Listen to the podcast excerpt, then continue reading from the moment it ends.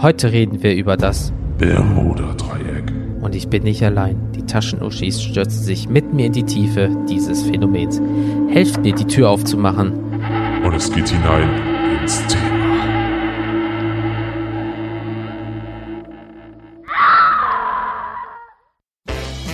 Kennt ihr das? Der Podcast, wo Erfahrungen, Erlebnisse und Anekdoten ausgetauscht werden.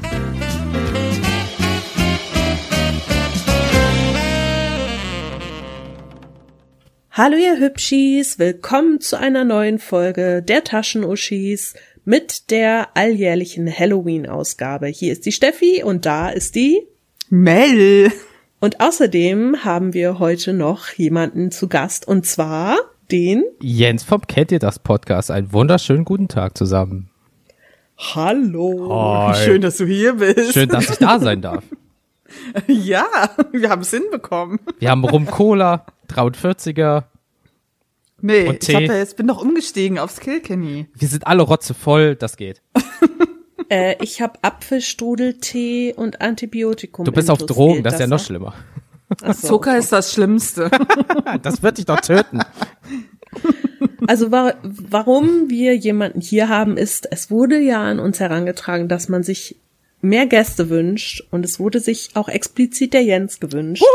Also haben wir keine Kosten und Mühen gescheut, um ihn quasi online zuzuschalten und extra dafür haben wir aufgehört, Planet Zoo zu spielen. Ich bin euch ewig dankbar.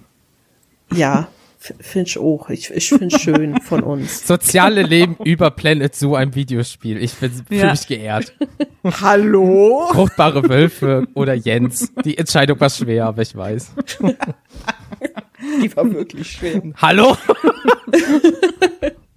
Also auf jeden Fall haben wir uns gedacht, ähm, wir produzieren heute mal die Halloween-Folge vor und haben uns äh, was Schönes dafür überlegt. Und Was zwar, haben wir uns denn dafür überlegt? genau, jetzt kommt nämlich mein Part. Kennt ihr das? Haha. Ähm, kennt ihr das Bermuda-Dreieck und all die Mythen oder Phänomene darüber? Ich kenne Also, das und ich mache mir schon bei der Recherche in die Hose. Ich finde das total witzig, aber ich fand das als Kind total interessant und wollte da immer mal hinreisen. Also meine Furcht war nie so groß davor. Meine schon. Also es werden ja am Ende des Tages noch ein paar Google-Rezensionen vorgelesen. Ähm, es ist entweder super geil oder super schlecht. Also das habe ich schon mal rausgefunden. Von oh, ich Urlaubern. bin gespannt, was die, was die Zeitzeugen so dazu sagen. Die, die, die es überlebt haben. Also wenn du da stirbst, natürlich. Weil es, Habt ihr euch denn immer schon mal irgendwie damit beschäftigt? Also ich meine, war das so, dass ihr immer dachtet, boah geil, das Bermuda-Dreieck, so dass ihr so extra Sachen darüber lest oder irgendwie, keine Ahnung, Filme dazu guckt ja, aber oder es, so? es, alle Filme, in Anführungsstrichen, aus Amerika, ja, die irgendwie mit Schiffen oder Flugzeugen zu tun haben und in irgendeinem Krieg spielen, waren immer so, oh, im Bermuda-Dreieck, Flug, 369, roter Adler, ist einfach verschollen. Wir finden ihn nicht mehr. Er war über dem Bermuda-Dreieck. Dö, dö, dö. Warum fliegt der auch da lang, ey? Ja, wirklich. Oh, Also ich erinnere mich daran, dass ich mit meiner furchtbaren Angst vor Aliens irgendwann mal von Steven Spielberg unheimliche Be Begegnungen der dritten Art gesehen habe. Und gegen Ende landet ja dieses riesige UFO und dann kommt da irgendwie die ganze Besatzung von irgendeinem so Schiff raus, das da damals im Bermuda-Dreieck verschwunden ist und die Besatzung von Flügen, die verschwunden sind. Und da war das so, dass ich mir dachte, oh mein Gott, sie sind alle von Außerirdischen entführt worden. und allein, wenn ich jetzt darüber spreche, ich sitze hier wieder alleine in meinem Wohnzimmer, ja, ich krieg schon wieder so Schiss. Warum? Jedes Mal, wenn wir diese Halloween-Folge aufnehmen. Also ich kann dich beruhigen. Wenn du möcht, äh, wissen möchtest, wo das liegt, kann ich dir das kurz sagen. Du bist sehr weit entfernt davon. Also äh, du wirst nicht verschlungen, sei dir dem schon mal bewusst, weil, wenn wir jetzt mal so gucken, im Norden begrenzen die Bermuda-Inseln bei etwa 32 Grad nördlicher Breite das Dreieck. Im Westen begrenzt die in Florida liegende Stadt Miami dieses Gebiet und im Süden ist es die Stadt San Juan auf der Insel Puerto Rico. Wenn du dich nicht in den drei Sachen gerade befindest, bist du eigentlich ganz schön safe. Aber es gibt doch auch, was hatte Mel gesagt vorhin? Es gibt so viele Sachen, die da doch passiert sind, obwohl sie da nie passiert sind. Ja, also das ist ja im Prinzip super viel, was nur ansatzweise dort passiert. Also viele Unglücke, die dort in der Nähe oder auch nicht Nähe passieren, werden aber plötzlich äh, geschichtlich dorthin projiziert. Also so nach dem Motto so, ah, das Bermuda-Dreieck ist nur 500 Kilometer entfernt. Das kann kein Zufall sein. Und da habe ich halt auch so ein paar Stories gelesen. Sogar schon allein der Wiki-Eintrag, der listet halt Sachen auf, die eigentlich gar nicht dort passiert sind. Also da denke ich schon so, ja, da macht man ja gar nicht auflisten, aber man will wahrscheinlich zeigen, dass halt vieles da so hingetragen wird.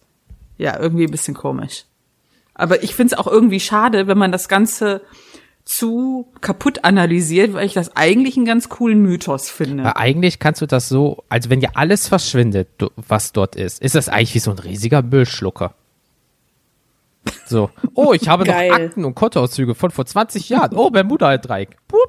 So, ich frage mich immer, wie es aber auch unten beim Bermuda-Dreieck einfach aussieht, wenn da die ganzen Aliens, Schiffe, Nazis, Flugzeuge, Kontoauszüge und so weiter dort liegen. Das muss ja ein riesiger Müllberg sein. Obwohl man Also- sagt ja angeblich, wird durch so Treibsand wird das ja irgendwie nach unten gesogen. Da frage ich mich persönlich, aber wie tief geht das bitte? Und ist das wirklich ein Dreieck? Ist da einfach so ein Dreieck, so ein Loch und oder wie? Nein, da ist ein Tor zur Nulldimension. Das Ganze Ah. führt in das nächstgelegene schwarze Loch und da verschwindet dann einfach alles. Ach so einfach, okay. Das macht Sinn. Also ich, ich habe ja gelesen, das erste, was ich gelesen habe darüber war die Theorie, dass Außerirdische auf dem Meeresgrund leben und Menschen sammeln und deswegen verschwinden da immer so viele. aber was Das Und das bestimmt- erste, pass auf, das erste, was ich mich gefragt habe, ist, wie atmen die unter Wasser? Na, das sind bestimmt wieder unsere Freunde vom Aldebaran. Ach so. Fisch Und die haben sich bestimmt Kiemen wachsen lassen. Ja. Die haben sich mit den Reptiloiden gepaart und dann kam da irgendwas Fischiges raus. ist Da- so einfach, fertig. Ja. Ich habe sogar eine gelesen, eine Theorie, dass da unten ja Atlantis sei und die bleiben einfach alle dort. Ja, ich habe auch, Hm. ähm, während ich jetzt geguckt habe nach Sachen, die ich hier vortragen will, habe ich auch irgendwie so einen schwurbeligen Eintrag irgendwo gefunden. Ja, man hat eine Pyramide auf dem Boden des Bermuda-Dreiecks auf dem Meeresgrund gefunden und die ist total gut erhalten. Wie kann die da nur gebaut worden sein? Und ich dachte mir so, okay, das Bild dazu, das ist extrem Photoshop. Und ich kann mir auch nicht vorstellen, dass das da wirklich ist. Und dann fragte tatsächlich einer, oh, aber da war doch nicht schon immer Wasser, oder? Und ich denk mir, Alter, Im Ozean. also, hm, die Zeiten, wo da kein Wasser gewesen sein könnte. Sind schon ein glaub- paar Tage her. Ja, ich glaube nicht, dass da Menschen da waren, um eine Pyramide zu bauen. aber Aliens. Ach, Aliens, ja, Entschuldigung. Keiner denkt an die Aliens. Denkt doch mal einer an die Aliens. Ich denke, ich denke prinzipiell, dass diese, auch dieser Mythos so ein bisschen damit zusammenhängt, weil halt die Menschheit hat ja bis heute nicht den tiefsten Grund des Meeres erforscht. Also wir wissen ja im Prinzip gar nicht, was da unten so rumlungert. Aber die Menschheit hat leider den tiefsten Punkt des Niveaus schon lange erreicht. Ja, eben. Und ich denke halt, dass diese Angst, dass man halt im Prinzip ja gar nicht weiß, was da unten ist, dann sowas Unerklärliches vielleicht daraus macht. Weil ich glaube, das Bermuda-Dreieck steht ja in, es ist ja auch lokal irgendwo verortet, also das gibt's ja wirklich. Aber ich glaube, diese ganzen mystischen Geschichten werden halt dahin gepackt, wenn man sich Dinge nicht erklären kann, die au- auf dem Meer passieren. Also wir können ja einfach mal das Pferd so aufzäumen. Ich habe so vier Stories mitgebracht, die alle so ein bisschen unterschiedliche Aspekte zeigen von Dingen, die da passiert sind. Also es gibt natürlich noch unheimlich viele mehr, aber ich dachte mir, diese vier, das sind welche, die relativ bekannt sind oder vielleicht auch nicht, keine Ahnung. Und ich werde euch da einfach mal was von erzählen. Dann reden wir darüber. Genau, und dann reden wir dann mal darüber, ja? Genau, und dann komme ich mit Ja. meinen Erklärungsversuchen, die angeblich bekannt sind, und dann sehen wir, was der größte Schwachsinn von allem ist. Genau. Denn Jens hat sich heute als Klugscheißerman verkleidet und äh, macht uns alle total äh, intelligent hier. So. Wenn du wüsstest, was ich aufgeschrieben habe. Also, ich fange einfach mal an mit der Geschichte der Marie Celeste. Die Marie Celeste war ein Segelschiff und das wurde 1872 auf halbem Weg zwischen den Azoren und Portugal verlassen im Atlantik treibend aufgefunden. Keiner weiß, warum das Schiff dort trieb und es wird seitdem als Geisterschiff bezeichnet, ist auch eines der berühmtesten Geisterschiffe. Es ist einfach so, dass es zu einer Fahrt, also es war ein, ein Frachtschiff, es wurde zu einer Fahrt auf See fertig gemacht mit Alkoholfässern. So. Ich habe eine Theorie. Ich auch. Alkohol. Und zwar war das am 7. November 1872. Das war Industriealkohol. Und das ganze Schiff war vollgepackt damit. Das sollte von New York nach Genua in Italien gebracht werden. Es gab eine Bark, also ich glaube, das ist ein kleineres Schiff. Ich habe nicht so viel Ahnung von Seefahrt, aber so ungefähr ähm, muss das richtig sein. Und die hieß Dei Grazia. Die hat die Marie Celeste gesehen am 4. Dezember. Und die Marie Celeste war auch in gutem Zustand, aber leider war niemand an Bord. Der Kapitän, die ganze siebenköpfige Besatzung und die Passagiere, wobei es sich um die Frau des Kapitäns und die kleine Tochter des Kapitäns gehandelt hat, waren verschwunden. Da, da, da. Die Dei Grazia hatte New York nach der Marie Celeste verlassen, und zwar ungefähr eine Woche später. Die sind auf das Schiff zugefahren und zwei Stunden lang konnte das Schiff beobachtet werden und es trieb einfach führerlos dahin, das war offensichtlich. Es waren keine Flaggen gehisst, die ein Notsignal zeigten und alle Leute, die an Bord gewesen waren von der Besatzung, waren eigentlich erfahrene Seemänner. Das heißt, was war da passiert? Sie sind also hingefahren, sind mit einem Ruderboot rüber auf das Schiff rauf und es gab eine defekte Pumpe und eine Menge Wasser zwischen den Decks. Okay. Es wurde gesagt, dass es ein total nasses Durcheinander gewesen sei. Selbst das Kapitänsbett war völlig durchnässt. In der Kombüse war der Ofen rausgerissen und überall lagen alle Kochutensilien herum. Die Luken waren teilweise offen, die Lazaretttür stand offen, die Schiffsuhr war kaputt und der Kompass auch. Sextant und Chronometer waren nicht mehr vorhanden. Das sah also so aus, als wenn das Schiff absichtlich verlassen worden war. Das einzige Rettungsboot, das es gab, war wohl absichtlich zu Wasser gelassen worden und nicht weggespült worden. Es gibt aber da unterschiedliche Quellen, denn einmal heißt es, es war absichtlich zu Wasser gelassen worden und war nicht mehr da, und einmal heißt es, es war noch an Bord. Die Alkoholfässer, die Ethanolfässer, das waren über 1700 Stück, Boah. die waren noch alle da. Aber bei der Entladung in Italien wurde festgestellt, dass neun Fässer leer waren. Der komplette Nahrungsmittel- und Wasservorrat für sechs Monate war an Bord. Und es gab keine Schiffspapiere mehr, nur noch das Logbuch. Der letzte Eintrag war auf den 25. November datiert und gab eine Position in der Nähe der Insel St. Mary bei den Azoren an.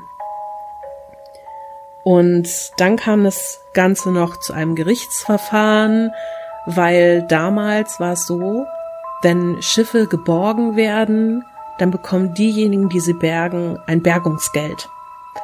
Und die Besatzung der Dei Grazia wollte es natürlich haben, aber bei der Anhörung hieß es dann plötzlich, ja, da sind bestimmt nicht alle Sachen ganz reibungslos und ganz gut gelaufen. Das gibt bestimmt hier was mit unlauteren Machenschaften. Das heißt, sie haben dann ein Bergungsgeld bekommen, aber nicht so viel, wie es eigentlich gewesen wäre.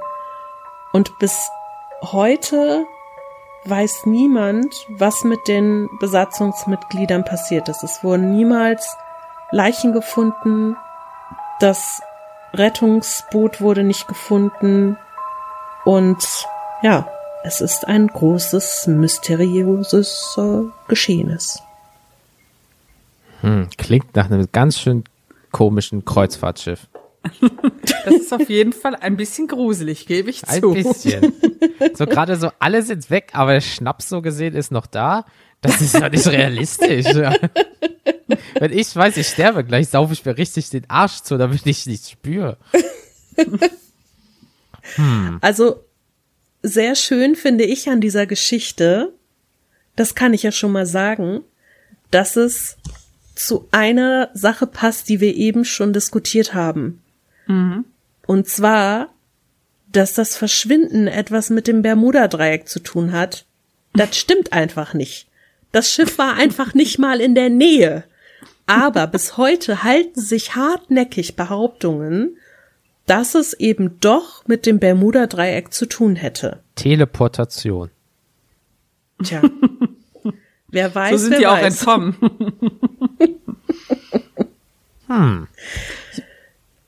Ja, wie sieht's denn aus, Klugscheißer-Man? Hast du eine Erklärung dafür?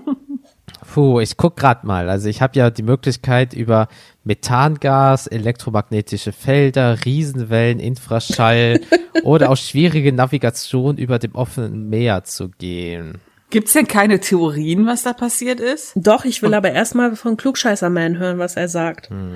Also prinzipiell glaube ich, die sind gekentert mit dem Rettungsboot und wenn du da kenterst, also dich findet ja keiner mehr. Wann war das?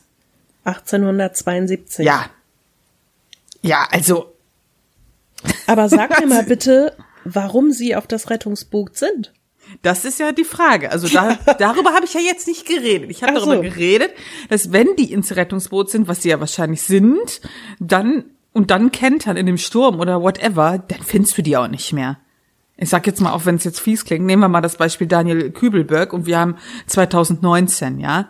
Der ist von so einem fucking ähm, Schiff gesprungen. Man wusste ungefähr wann und wo, den hat man auch nicht gefunden. Und das war 18. Jahrhundert. Also das ist, finde ich, logisch, dass man die Leute nicht findet. Also ich habe halt äh, gerade mal noch mal kurz bei mir durchgelesen. Es, also Infraschall könnte es eventuell gewesen sein, weil, was ich rausgefunden habe, war, äh, andere Erklärungsversuche gehen von der Entstehung von Infraschall durch Stürme bei hohem Wellengang aus. Dieser löse bei Menschen und Tieren Angstreaktionen aus, ohne dass die Ursache erkannt wird.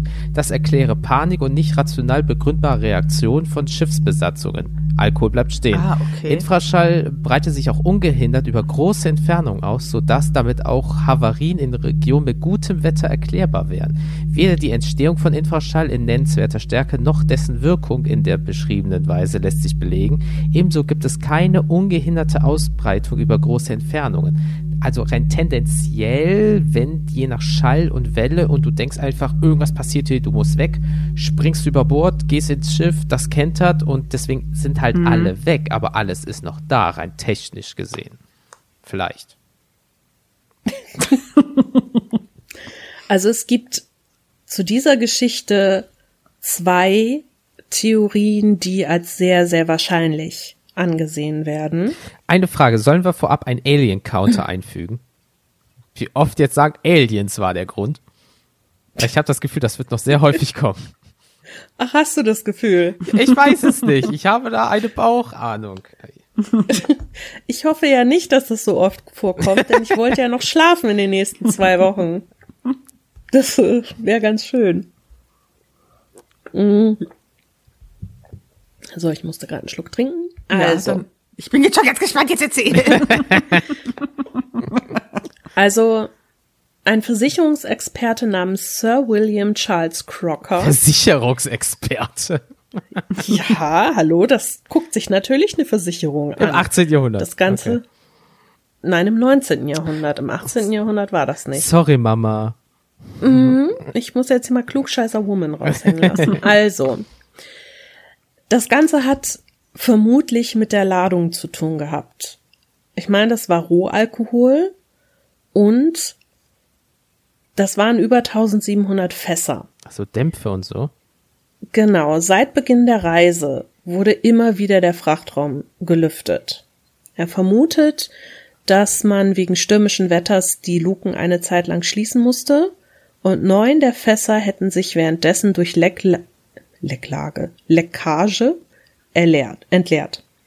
Ihr Inhalt hatte die Luft im Frachtraum zu einer hochexplosiven Ethanol-Luftmischung gesättigt. Zwischen Frachtraum und Kombüse existierte eine Öffnung, durch die die Alkoholdämpfe in die Kombüse gelangen konnten. Als man dann den Herd anzündete, um eine warme Mahlzeit zuzubereiten, kam es vermutlich zu einer Verpuffung in der Kombüse, die sich durch den Kanal bis in den Frachtraum fortsetzte. Man fand deshalb keine Rauchspuren, weil eine Alkoholverbrennung keine Verbrennungsrückstände hinterlässt. Aus Furcht vor einer weiteren Explosion ging die gesamte Besatzung von Bord in das Rettungsboot. Das Rettungsboot war durch ein Seil mit dem Schiff verbunden, doch irgendwann riss das Seil und das Boot trieb ab. Das ist die erste Theorie. Die, die ist schon stimmig, finde ich. Die zweite, die ich für relativ wahrscheinlich halte, aber nicht so wahrscheinlich wie die erste. Es wurde auch spekuliert, ein Seebeben habe mehrere Besatzungsmitglieder ins Meer geschleudert und viel Wasser in das Schiff eindringen lassen, woraufhin die übrige Besatzung in der Annahme, dieses werde sinken, das Schiff überstürzt aufgegeben habe. Dafür wurden als Argumente angegeben, dass die Segelführung und die Segelbefestigung darauf hingedeutet hätten, dass die Mannschaft mitten während eines Manövers zur Änderung der Segelstellung dieses abgebrochen habe. Das Rettungsboot sei deshalb auch nicht mit einem Seil verbunden worden, ein gerissenes Seilende war nicht gefunden worden. Seebeben sind in der Region nördlich der Azoren häufig. Im Frühjahr 1873 wurde an der portugiesischen Küste ein Rettungsboot mit fünf stark verwesten Leichen, eine davon die eines Kleinkindes angetrieben, in dem sich eine amerikanische Flagge befand, aber kein Hinweis auf das Schiff, von dem es stammte. Auf der Marie Celeste war keine Flagge gefunden worden. Und wenn man jetzt mal davon äh, weiß, dass die beiden Passagiere, die dabei waren, die Frau und die kleine Tochter des Kapitäns waren und die Tochter war zwei bis drei Jahre alt, Ja, dann kommt das schon ganz gut hin, ne? das macht Sinn, ja. Mhm. Ach, fies, oder? Ist echt fies. Dezent. Also deshalb, ich finde diese Geschichte, oder was heißt Geschichte? Es ist ja ein Vorkommnis, das tatsächlich passiert ist, super interessant. Auch, dass es immer wieder dem Bermuda-Dreieck zugeschoben wird. Aber ich wollte die unbedingt hier aufnehmen, weil ich einfach finde, das ist so, so logisch einfach auch, ne? Gerade ja, so mit stimmt. Geisterschiffen, die da irgendwie durch die Gegend fahren. Es gibt halt so viele Gründe. Das, was uns da Angst macht, ist, wir können halt nicht mit Sicherheit sagen, was passiert ist. Wir waren nicht dabei. Gott sei Dank. Zum Glück. Ja. Ja, das ist schon ein bisschen creepy. Ich werde auch die Links zu allen Geschichten, die ich äh, hier erzähle, in die Shownotes setzen. Beziehungsweise ich denke, Jens wird das dann auch tun. Ah, Es gibt aber so einen Eintrag bei Wikipedia, da findet man recht viel. Ich greife auch viel auf Wikipedia zurück, aber ich Sucht finde mal nach halt, Bermuda-Dreieck. Vielleicht findet ihr das, was ich sagen werde. wenn man sich, wenn man sich dafür interessiert, dann kann man da echt ganz äh, Zig Foren. viele Links, ja, also äh, Foren sind ja das Allerschlimmste, finde ich. es gibt ja Da so gibt's einige, alle Theorien, alle Boah. Theorien. Es gibt zu allem ein Forum, das Furchtbar. finde ich viel schlimmer.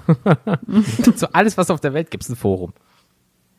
Ja, aber gerade diese Mystery-Foren, also ich bin ja relativ gerne da auch mal unterwegs, aber ich gucke ja immer mit so einem skeptischen Blick da drauf, weil ich mir immer denke, ich grusel mich zwar davor und ich habe auch immer ein bisschen Schiss, aber ich glaube das nicht alles. Und was die Leute da manchmal glauben, ne? Also packe ich mir ja schon ein bisschen an den Kopf. Muss ich sagen. Ja, die haben auch dann Industriealkohol, aber auch ein bisschen zu viel, ne? Ich Es glaube, ist ja, man muss ja auch mal sagen, es ist ja auch schweinegefährlich, was die gemacht haben. Ja, Dezent. ja also diesen rohen Alkohol, da, äh, ich meine, das erklärt ja auch, wie dieser Spezialist gesagt hat, es waren ja Fässer leer. Ja, das würde ja erklären, dass wenn man sagt, die sind ausgelaufen und haben das entzündet, das macht ja Sinn. Kann man so einen Fall nicht mal im Chemieunterricht besprechen? Sowas hätte ich interessant gefunden Ich damals auch. im Chemieunterricht. Nicht nur so blöde, langweilige Sachen. Die haben damals Weine mit Chemieunterricht gemacht. Das war auch nicht schlecht. Wow. so mit selber treten und so. Äh, Die, nee, so mit, äh, ja, ja, nicht in großer Menge natürlich, ne? Wir haben nicht ein Fass gemacht, sondern immer nur so Reagenzglas, aber wenn du dann so eine neunte Klasse alle Rotze voll hast, weil das natürlich nicht so komplett destilliert war, sondern Rohalkohol so gesehen, ach ja, war schon lustig. stell dir mal vor, so ein Schiff mit so vielen Fässern. Ja, kann man, da brauchst du keine, äh, hier, da brauchst du keinen Infraschall, da wirst du einfach so bescheuert von. Weil, äh, sagen wir mal so, geh mal in einen Raum, wo zum Beispiel frisch gestrichen wurde oder viel abgeschliffen wurde oder so ein Farbverdünner benutzt wurde. Du bist nach einer Zeit richtig dösig im Kopf. Und wenn das so massiv ist und du denkst dann einfach auf dem Schiff, oh, da war irgendwas am Horizont, das war vielleicht eine Riesenkrake, springen wir mal ins Wasser, wo die Riesenkrake gegebenenfalls wäre, egal. Äh, und sie springen alle ins Wasser und sterben dadurch. Tja, also Alkohol, hell of a drug. So, ihr Lieben. Möchtet ihr die nächste Geschichte hören? Noch eine Geschichte. Auf jeden Fall. Ja. Verstöre mich. Also. Los. Also, die nächste Geschichte handelt von Flight 19. Oh, Das da ist- möchte ich kurz einwerfen. Ja, Das ist, glaube ich, der Ursprung dieser Bermuda-Dreieck-Mythologie. Ich hatte ja verschiedene Artikel gelesen und die Story ist die, womit diese ganzen Mythen darum angefangen haben. die Story ist auf jeden Fall die bekannteste, glaube ich. Von wann Es war die nochmal? schon- 40er Jahre oder so? Ja, genau. Ja. Das war, also Flight 19 war eine Trainingseinheit, die aus fünf Torpedobombern bestand, vom Typ Avenger. Sagt wahrscheinlich fast niemandem was, mir auch Ach, nicht. die. Egal. Ja, Es, klar. es waren auf jeden Fall Propellerflugzeuge. Die sind am 5. Dezember 1945 vor der Ostküste von Florida verschwunden. Das gilt als am besten dokumentierter Vorfall in der Geschichte des Dreiecks. Und es gibt sogar, wenn man auf Wikipedia sich den Artikel mal anguckt, eine Karte, wo genau eingezeichnet ist, wie sie hätten fliegen sollen, wie sie wahrscheinlich geflogen sind, wo andere Flugzeuge kamen, um nach ihnen zu suchen und so. Das ist sehr interessant, auch von den ähm, Entfernungsverhältnissen. Also im Grunde hatten die eine Mission. Es war eine Trainingsmission. Sie sollten von Fort Lauderdale starten und 56 Meilen fliegen bis zu den Hens and Chicken Shows. Das sind quasi Mini-Inseln. Ne? Und dann sollten Bomben abgeworfen werden aus niedriger Höhe. Danach sollten weitere 67 Meilen geflogen werden. Danach eine Kursänderung für 73 Meilen und dann wieder eine Kursänderung für 120 Meilen und dann Landung in Fort Lauderdale. Alle Maschinen waren vollgetankt und konnten damit je nach Windverhältnissen etwa fünf bis fünfeinhalb Stunden in der Luft bleiben.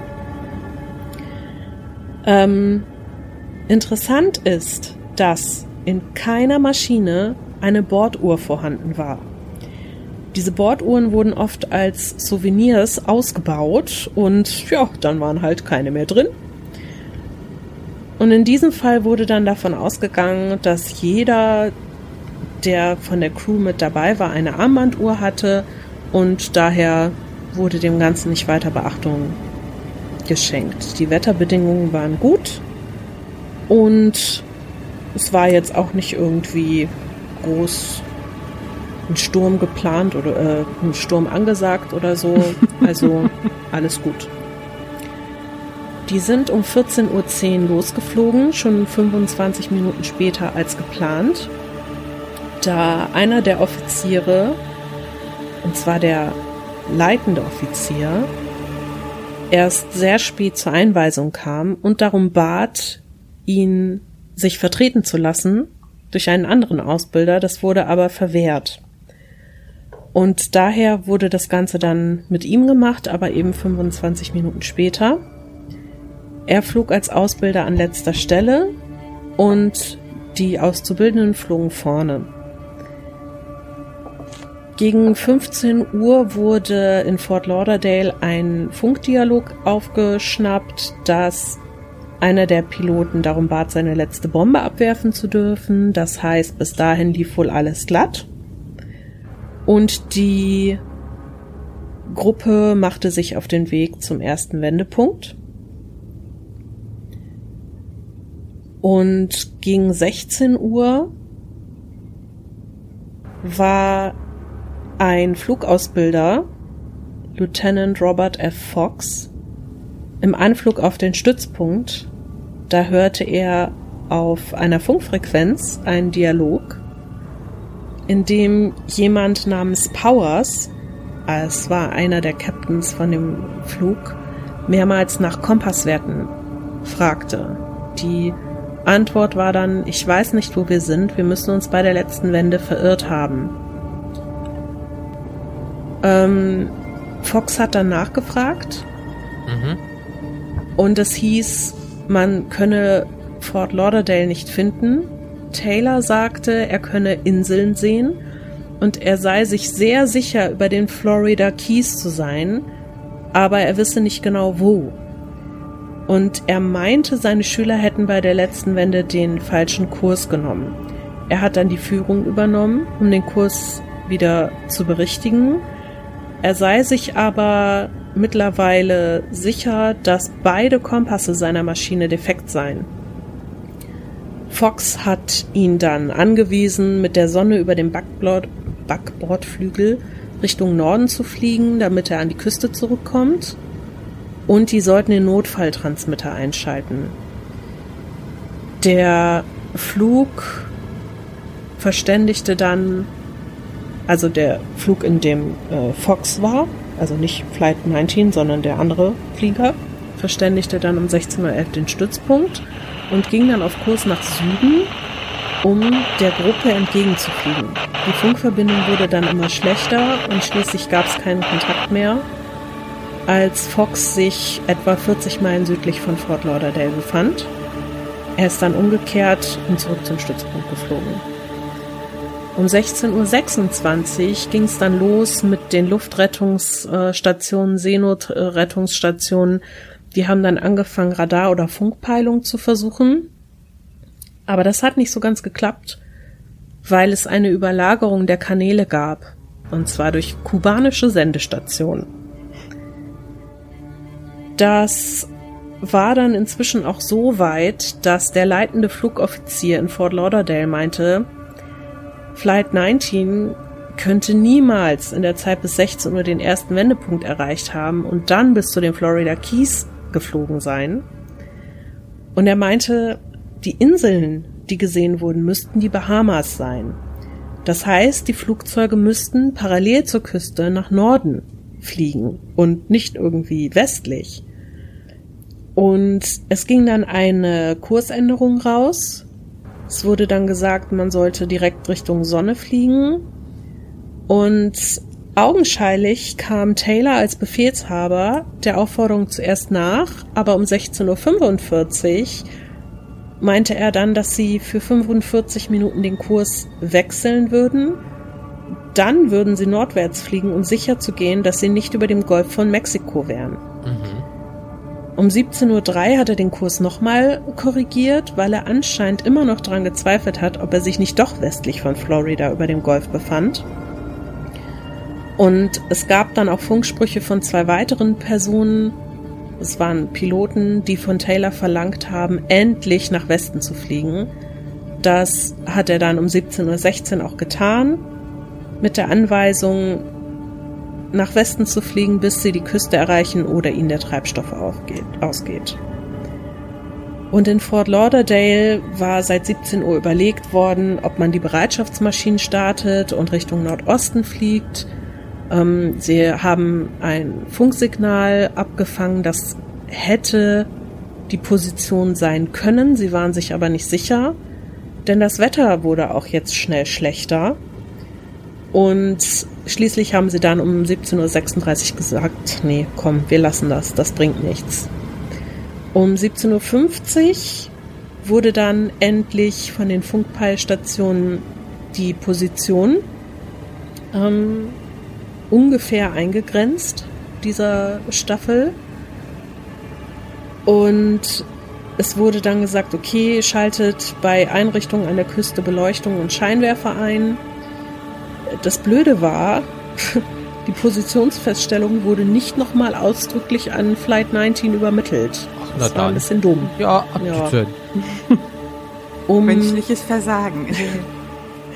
um 18.20 Uhr ist dann ein Flugboot gestartet vom Flugplatz Key, konnte dann aber aufgrund eines technischen Problems mit der Sendeanlage keinen Kontakt mit Flight 19 aufnehmen. Ähm, es wurden dann Funksprüche aufgefangen, bei denen klar wurde, okay, der Treibstoff der Flugzeuge geht langsam ähm, zur Neige. Es hieß dann, wir müssen notwassern, wenn wir die Küste nicht erreichen. Wenn das erste Flugzeug unter 10 Galeonen, das sind circa 40 Liter, fällt, gehen wir alle zusammen runter. Ähm, zur selben Zeit hat ein Tanker, ein britischer, der nördlich der Bahamas unterwegs war, schweren Seegang und hohe Windgeschwindigkeiten gemeldet. In dem Gebiet, in dem die fünf Maschinen hätten notwassern müssen. Es sind dann um 18.20 Uhr noch zwei Flugboote ähm, gestartet vom Stützpunkt Banana River. Eine der beiden Maschinen ist um 19.27 Uhr mit einer 13-köpfigen Besatzung gestartet. Um 19.30 Uhr kam dann noch ein Routinefunkspruch rein. Danach gab es keinen Kontakt mehr. Und um 19.50 Uhr meldete ein weiterer Tanker ein Aufflammen, offensichtlich eine Explosion, die ungefähr 10 Minuten brannten. Etwas später hat der Captain durchgegeben, dass man durch eine große Öllache auf dem Wasser fahre, aber keine Überlebenden gefunden habe. Und das war das zweite der Flugboote. Das ist dann einfach quasi kurz nach dem Start explodiert. Die Suchoperation hat man bis zum 10. Dezember fortgesetzt, aber außer Ölspuren Spuren in diesem Explosionsgebiet wurden niemals Wrackteile, niemals Leichen, gar nichts mehr gefunden. Weder von Flight 19 noch von diesem zweiten Flugboot. Einfach so, so. Weg. Einfach so weg. Einfach weg. Na, ist ja weg. nicht weg. Die Strömungen sind ja da auch extrem. Also wenn die kentern oder ins Meer stürzen, sind die halt weg. Jein. Ich sag mal so. Es gibt ja genug, wenn ein Flugzeug abstürzt, was schwimmt daran. Also es ist ja, es müssen ja nicht riesige Tragflächen sein oder so. Es gibt ja einfach auch ganz viel Kleinscheiß, der da rumschwimmt. Und natürlich sind Strömungen da, aber Strömungen führen eben auch an Küsten, in der Nähe von Küsten vorbei. Also irgendwas wäre schon cool gewesen, wenn man das gefunden hätte. Aber es war einfach gar nichts mehr zu finden. Und das finde ich schon, ja, ist natürlich blöd. Also gerade diese, diese ausgefallenen Kompasssachen und so, das ist ja so ein, so ein Ding, das auch ganz oft wiederkehrt, wenn man so über das Bermuda-Dreieck spricht. Ja, dass die ausschlagen und urplötzlich ist Norden im Süden und Westen ist im Osten und auf einmal, ja, genau. Ja, sagen, äh, sagen wir es mal so, also das, was natürlich die realistischen Klärungsversuche sind, mehr oder weniger, ähm, ein elektromagnetisches Feld hätte das sein können, ähm, weil eine Theorie geht davon aus, dass elektromagnetische Wellen auf die elektronischen Navigationshilfen an Bord sich aus, ja, dass die sich so ein bisschen daraus ausgetobt haben. Dies könnte allerdings hauptsächlich bei Unfällen in der jüngsten Vergangenheit eine Rolle spielen, da elektronische Navigationshilfen eine ziemliche Neuerfindung sind. Zum Beispiel Flug 19 hatte keine elektronischen Navigationshilfen an Bord. Und dass einfach so die Elektronik spinnt in dem Sinne, es geht ja nur um das Navigationsfeld in dem Sinne, ähm, das ist natürlich dann was anderes, weil ich habe auch noch mal kurz nachgeguckt. Du hast ja auch gerade was von einem ähm, äh, Boot erzählt. Ähm, da gibt es nämlich noch eine andere Geschichte. Es können Flug 19 als auch das Boot von damals konnten aufgrund von Methan, dem sogenannten Blowout, ähm, eventuell gekentert oder explodiert sein. Und zwar, kurze Anekdote hier, einige Geowissenschaftler aus Japan, USA und Deutschland haben riesige Methangasvorkommen im Gebiet des Bermuda-Dreiecks gefunden, die für das spurlose Verschwinden von Schiffen verantwortlich sein könnten. In Wassertiefen von drei bis 2000 Metern kann sich aus Methan bei bestimmten Temperaturen Methanhydrat am Meeresboden bilden. Durch Druck- und Temperaturveränderungen kann das Methan aus den Hydratbrocken entweichen. Treten die Änderungen schlagartig ein, kann sich innerhalb kürzester Zeit eine große Menge Methan bilden und es kommt zu, äh, zu dem Methanausbruch im Englischen Blowout. Dieser Ausbruch kann durch ein Seebeben, das hast du ja auch gerade erwähnt, in küstennahen Regionen auch Erdbeben genannt, oder tektonische Verschiebung hervorgerufen werden. Das gasförmige Methan steigt hierbei in vielen winzigen Blasen zur Wasseroberfläche auf. Dieser Vorgang ist vergleichbar mit dem Aufsteigen von CO2-Blasen beim Öffnen von einer Mineralwasserflasche. Nur halt, dass das Schiffe versinkt. Ähm, die Dichte des so entstandenen Gas-Wasser-Gemisches ist viel geringer als die des eigentlichen Seewassers. Befindet sich ein Schiff nun auf See direkt oder teilweise über einem solchen Gas-Wasser-Gemisch, sinkt es durch die kleinen, geringere Dichte und die eigentliche Meeresoberfläche und kann keinen Notruf mehr absetzen, weil da bist du einfach weg.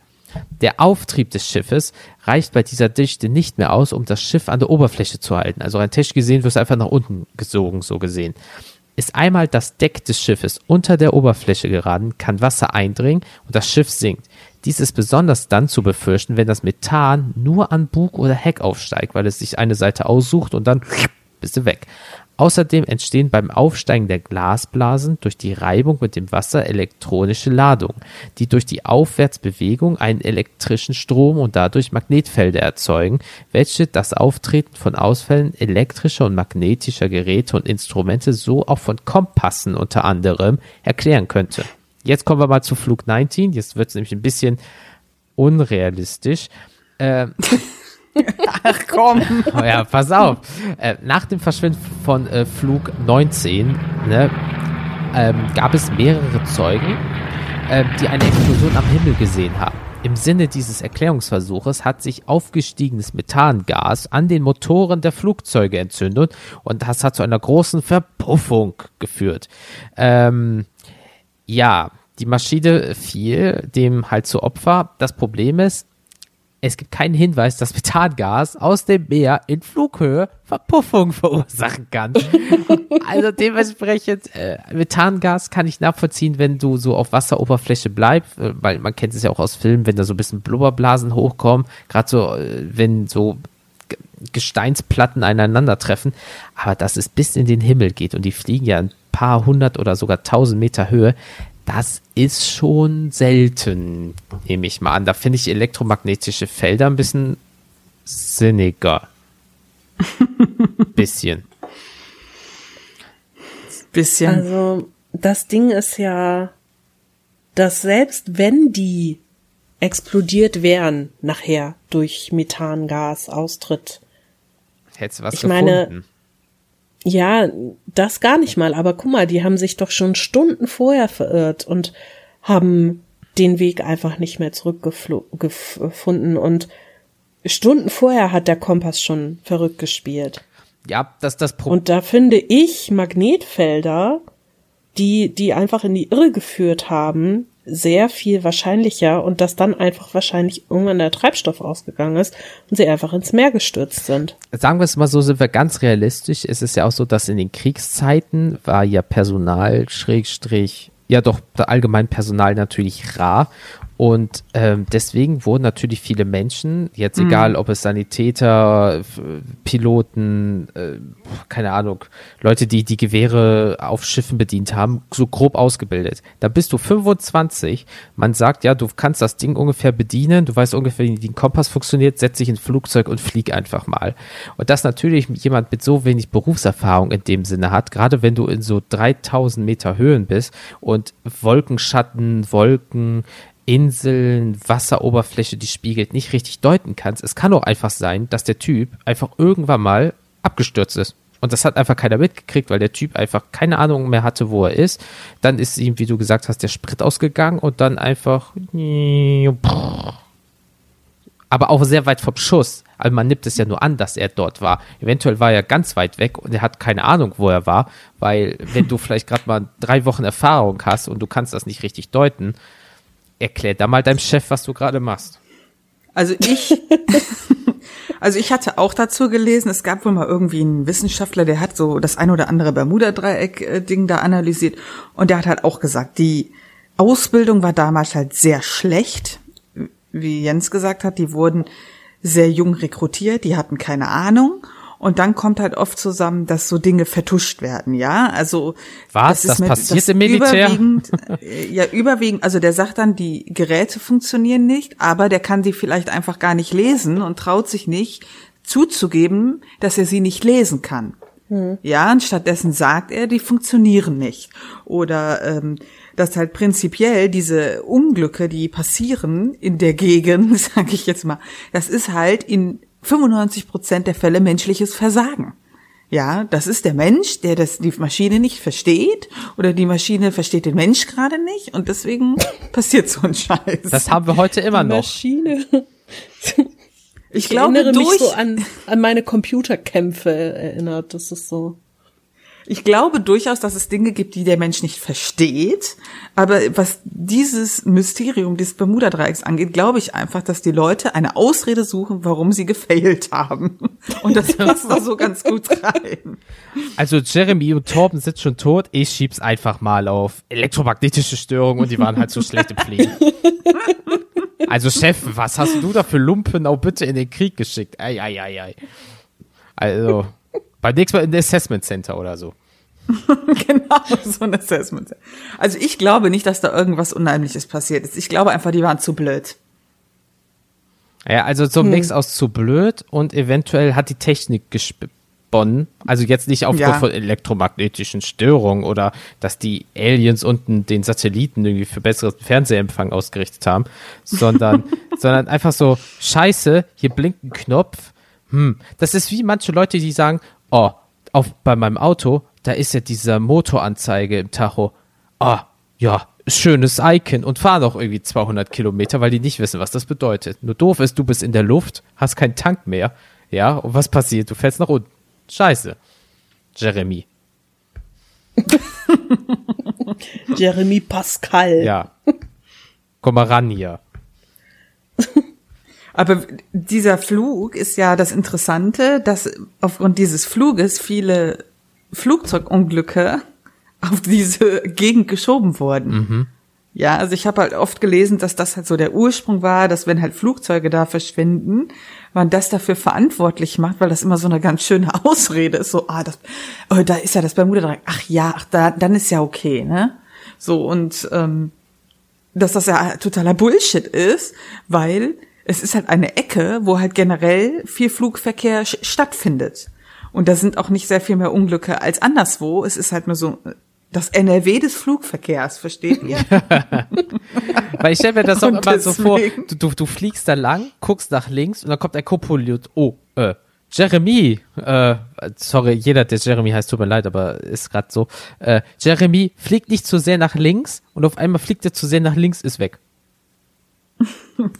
Oder wie soll das ablaufen? Also ist ja nicht so, also realistisch gesehen, du fliegst da drüber, du fliegst ja nicht durch so eine unsichtbare Wand und auf einmal ist einfach so oben unten und unten ist oben und auf einmal äh, alle tot.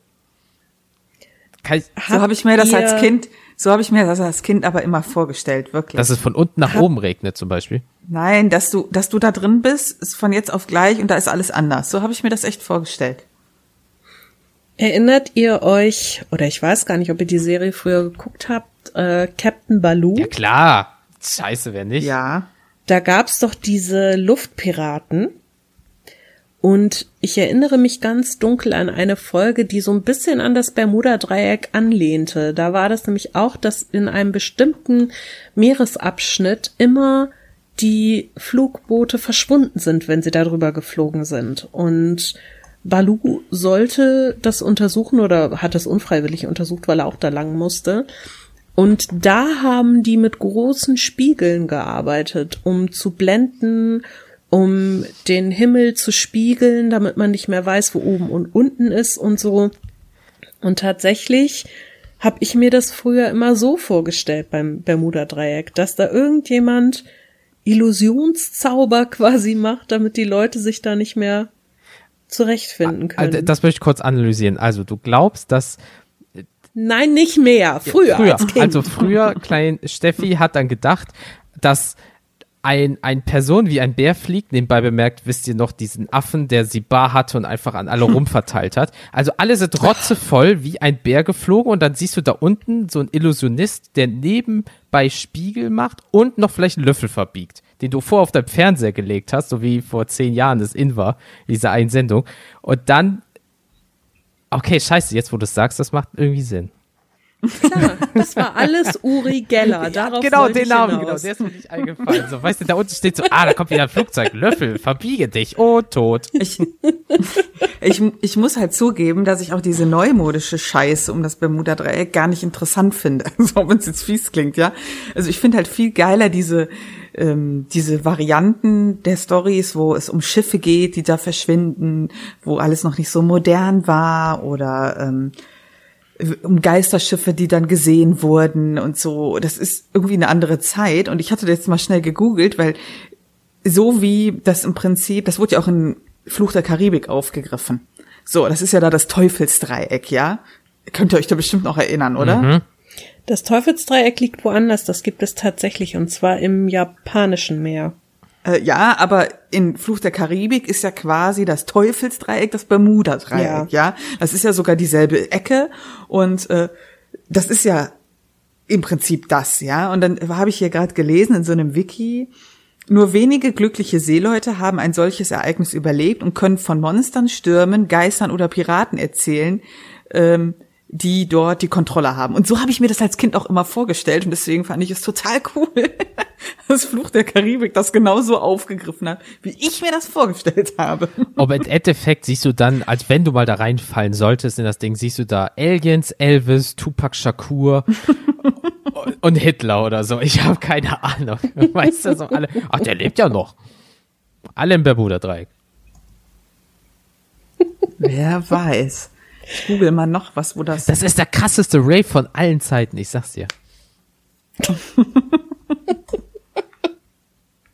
Oh, warte, warte. Oh, jetzt, jetzt hier der offizielle Live-Beweis, also live aufgenommen und später gehört, wie auch immer. Wisst ihr noch damals in den 90ern, als The Dome und so an, äh, angesagt war, da gab's doch eine CD mit so Trance-Music, da waren immer Aliens Ja, ja. drauf. Und das sind die Ja, CDs, die im weiß. Bermuda-Dreieck gespielt werden. So, Wow. dreckigster Rave von Wow. allen, weißt du, eine MDMA schmeißen und dann, weißt du? Wow. Okay, zu viel rum Cola heute, das ist nicht gut. Ja, zu viel Rum Alter Cola. Vater. Das ist zu strange, Alter. Das ist das Bermuda-Dreieck, da ist alles möglich. Living the Das dream. sagst du so. so, wie sieht's aus? Soll ich mit meiner dritten Geschichte um die Ecke ja. kommen? Ja, Komm bitte. um die Ecke. Aber rutsch nicht aus. Die, die hat auch was mit einem Flugzeug zu tun, auch ein verschwundenes Flugzeug. Und zwar geht es um die Douglas DC-3. Die ist von Miami kommend in San Juan gelandet am 28. Dezember 1948. Und sie sollte dann nach einem kurzen Aufenthalt zurück nach Miami fliegen. Also genau die ganze Strecke durchs Bermuda-Dreieck. Voll schön. Vor dem Abflug zurück nach Miami wurde dann festgestellt, dass die Batterien des Flugzeugs komplett entladen waren. Das heißt, die Funkgeräte funktionierten nicht. Ähm, es wurde dann, also es gibt ja immer so einen Instrumentenflugplan, dann gibt es ja auch noch Sichtflugregeln und all so ein Quatsch. Und dieser Instrumentenflugplan nach Miami wurde dann entzogen und die Flugsicherung hat gesagt, okay, ihr könnt nach Sichtflugregeln starten, wenn ihr versprecht, dass ihr zum Abflughafen zurückkommt, wenn die Batterien nach ganz kurzer Flugdauer nicht wieder aufgeladen sein sollten und ihr nicht mit dem Kontrollturm in Kontakt treten könnt. Bis dahin bleibt ihr bitte in Sichtweite des Flughafens und die Piloten so, jo, alles klar. O-Ton. Ähm. Jupp, alles klar. Um 22.14 Uhr gaben die Piloten eine Funkmeldung ab. Die wurde zwar nicht vom Kontrollturm empfangen, aber von einer anderen Einrichtung in San Juan. Und obwohl es zwischen dem Kontrollturm und dem Flugzeug keine Kommunikation gab und es anders abgesprochen war, sind die Piloten trotzdem nach Miami geflogen. Die Flugsicherungsstelle in Miami hat um 23.23 Uhr eine Mitteilung der Piloten erhalten, dass sie sich in knapp 2600 Metern Höhe befinden würden und sie würden um 0.33 Uhr South Caicos, glaube ich heißt das, erreichen und um 4.05 Uhr am Morgen in Miami ankommen. Um 4.13 Uhr gab es eine weitere Meldung von der Flugsicherung. Ähm, ich bin verwirrt, was piept da hinten? Ich glaube, das ist unsere Spülmaschine. Warte, sie hört aber gleich auf. Warte. Ja, ja, fertig. Okay, dann mache ich nochmal. Um 4.13 Uhr wurde von der Flugsicherung noch eine Meldung aufgefangen, wo die Piloten angaben, dass sie jetzt ungefähr 80 Kilometer südlich von Miami wären. Und das war der letzte Funkkontakt mit dem Flugzeug. Die Positionsmeldung kam sechs Stunden und zehn Minuten nach dem Start. Und die Treibstoffreserven hätten dann noch für eine Flugdauer von 80 Minuten gereicht. Aber danach wurde das Flugzeug weder gesehen noch gehört und ist einfach verschwunden. Puff, und da war's Aha. weg. Ja, Ui. Oh. Hm. es wurde sechs Tage lang im Seegebiet vor Kuba, vor den Bahamas und im Golf von Mexiko gesucht, aber es wurden weder Spuren des Flugzeugs noch der Passagiere gefunden. Und man vermutet, dass es vom Kurs abgewichen ist und dann westlich der Florida Keys weitergeflogen ist und dann der Treibstoff im Golf von Mexiko einfach ausgegangen ist und darum, tja, die abgestürzt sind. Vielleicht aufgrund von Winden, vielleicht aus anderen Gründen, man weiß es nicht. Ähm, eventuell ist der Funkkompass ausgefallen, weil es ja diese Probleme mit der Bordelektrik wahrscheinlich gab. Mhm.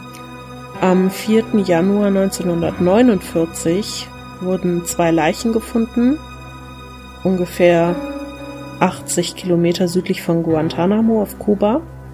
Es konnte aber nie bestätigt werden, ob es sich wirklich um Insassen des Flugzeugs handelte oder nicht. Es waren drei Crewmitglieder und 29 Passagiere, die einfach verschwunden sind. WTF. Boah, jetzt stell mal vor, wirklich, du bist in dem Flugzeug und denkst, oh, wisst ihr was, jetzt geht's beispielsweise in den Urlaub, Mama, Papa, Kind freuen sich, wupp, einfach weg. Ja, Wie, wie, der, Ur- wie der Urlaub bei Thomas Cook. Wie der Urlaub bei Thomas Cook. Nee, aber jetzt mal wirklich, also wie stellt man sich das vor? Kennt ihr doch den Film äh, äh, Reise in einem verrückten Flugzeug mit Leslie Nielsen oder so, wie der heißt? Den fand ich ätzend. Ja, aber so stelle ich mir vor, da passiert auch so viel wirres Zeug einfach und äh, so stelle ich mir vor, du gehst in diese Schneise rein und dann ist einfach pures Chaos, weil einfach so, wupp, und du bist weg. Aber was passiert Du danach? meinst, du fliegst, du fliegst ins Bermuda-Dreieck und auf einmal fängt alles an, im Flugzeug durch die Gegend zu fliegen. Alle alten Kontoauszüge vom Meeresgrund sind plötzlich im Flugzeug und flattern durch die Gegend. Alle fangen an zu schreien, keiner weiß mehr, wo man ist und kaum fliegt man aus dem Bermuda-Dreieck raus, ist alles wieder normal. Ja, weil, also sagen wir so, du, Also, ja. weil sagen wir so, du fliegst in das Bermuda-Dreieck rein, pures Chaos und denkst so, ja, So habe ich mir das vorgestellt. Ja.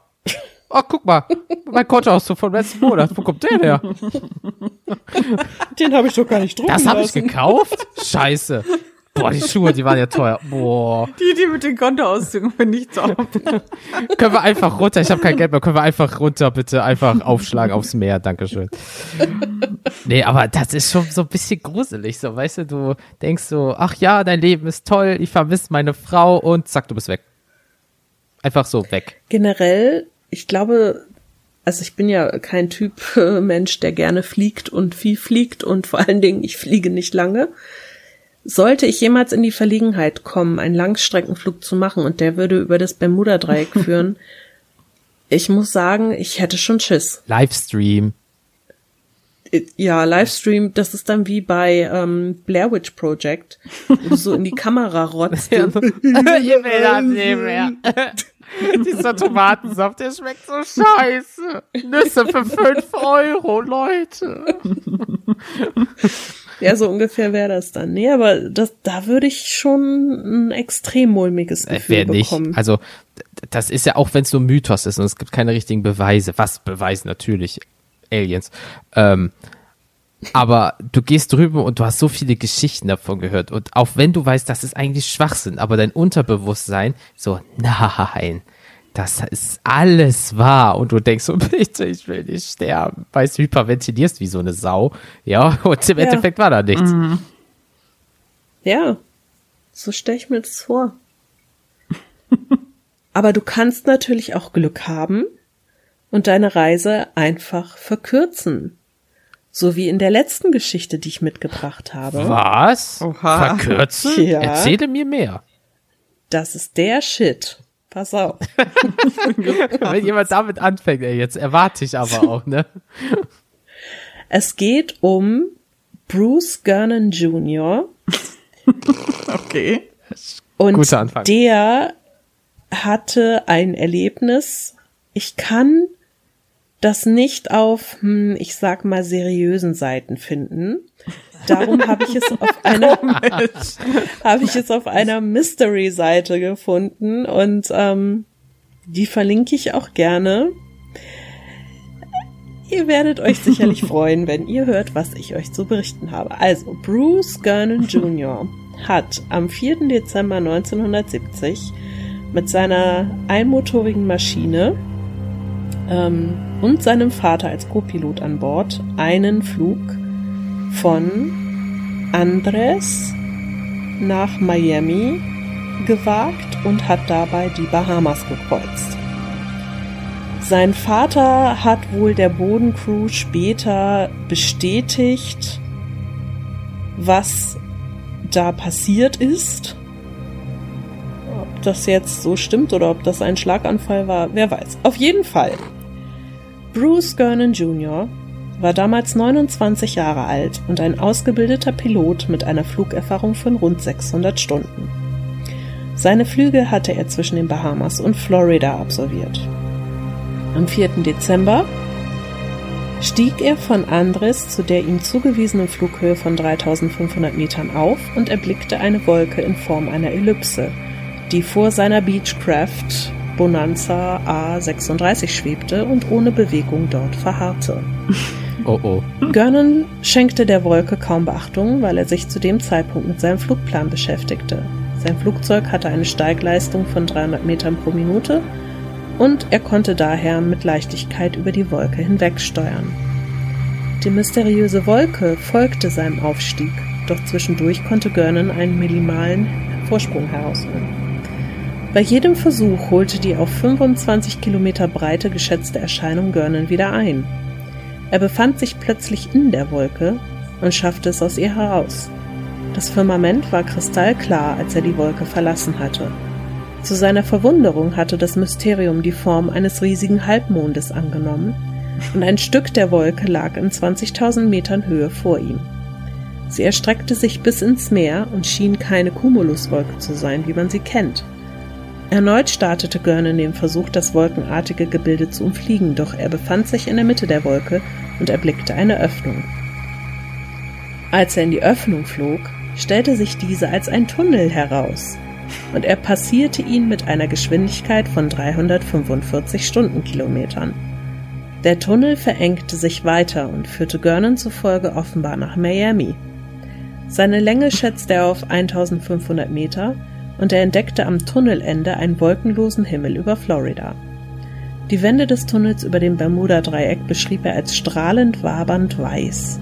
Als die Flügelspitzen mit der Tunnelwand in Kontakt kamen, empfand Görnan ein Gefühl der Schwerelosigkeit.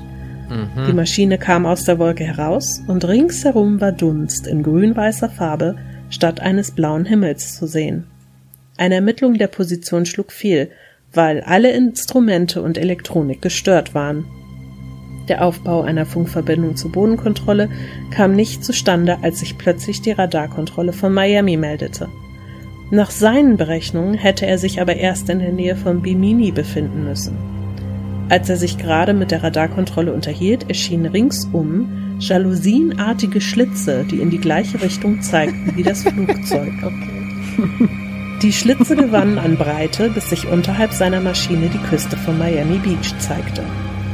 Der Flug hatte 45 Minuten gedauert und keine 75 Minuten. Görnan wählte außerdem nicht die Direktverbindung, die sich auf 300 Kilometer belief, sondern eine Route von 375 Kilometern Länge. Die Beechcraft war 345 Kilometer geflogen, obwohl sie nur eine Höchstgeschwindigkeit von weniger als 300 Stundenkilometern erreichen kann. Das Rätsel wollte Görnan lösen und er rechnete basierend auf den Spritrechnungen den Kraftstoffverbrauch seines Fluges. Das Ergebnis waren 100 Liter für die geflogene Strecke und das waren 50 Liter weniger, als er im Durchschnitt verbrauchte. Er konnte sich dieses Mysterium nicht erklären.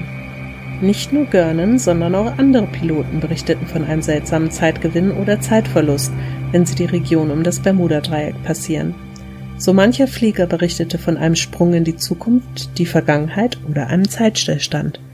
War der Tunnel eine Art Zeitsprungportal oder Warp-Tunnel? Was denkt ihr? Warp-Tunnel, auf jeden. Hundertprozentig. Ich bin ja schon fasziniert, dass er nicht mit der Enterprise zusammengestoßen ist, die da wahrscheinlich auf Warp 9 gegangen ist. Das macht auf jeden Fall Sinn. Also dieser Typ hat tatsächlich seit den 70er Jahren regelmäßig wohl auch Auftritte im Fernsehen, irgendwie Bücher Scheiß. geschrieben, fühlt sich da jetzt berufen, irgendwelche Zeitreisephänomene zu erklären. Und also entweder hatten er und sein Vater, wenn der das bestätigt, eine geteilte Halluzination bedingt durch Sauerstoffmangel oder einen gleichzeitigen Schlaganfall, keine Ahnung. Industriealkohol. Oder Da ist er wieder. Uri Geller hat auf jeden Fall gute Arbeit geleistet.